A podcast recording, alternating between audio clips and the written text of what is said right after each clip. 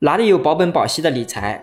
对于我们投资者来说，银行以前每年给我们三到四个点的收益，稳稳当当的，银行也把这个钱轻轻松松给赚了，这不是两全其美吗？可是你知道，今年实施资管新规以后，这种事情已经一去不复返了。有人说，现在我们老百姓又要担风险，又要考验资管公司的能力，这不是费力不讨好吗？当然不是。那你知道什么是资管新规吗？我们搞清楚两点即可。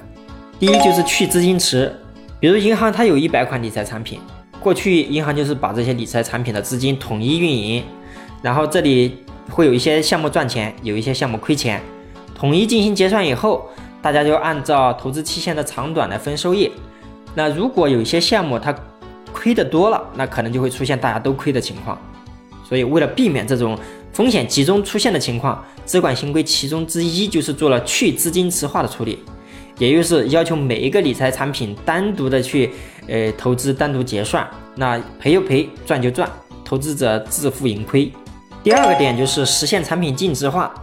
银行拿到我们理财产品的钱，可以投资到债券市场，可以是公开发行的债券，那这个收益大家知道一般不高，所以以前银行会把它拿到非标债券去做，就比如拿钱给地产公司用，那所以就算是有一些项目它可能亏了。但是通过这种非标债券高收益的业务呢，也能将整个资金池扭亏为盈。那最近这些年，房地产开发公司他们的日子不好过呀，所以不允许银行做这种非标债券业务了。现在银行只好把这个钱拿到权益类市场，嗯，比如股票啊、基金啊。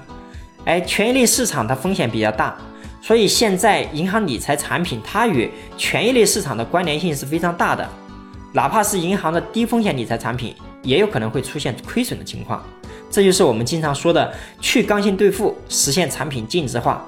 那这里是志清说，让我们一起聊更真实的事，道更朴实的心，走更踏实的路。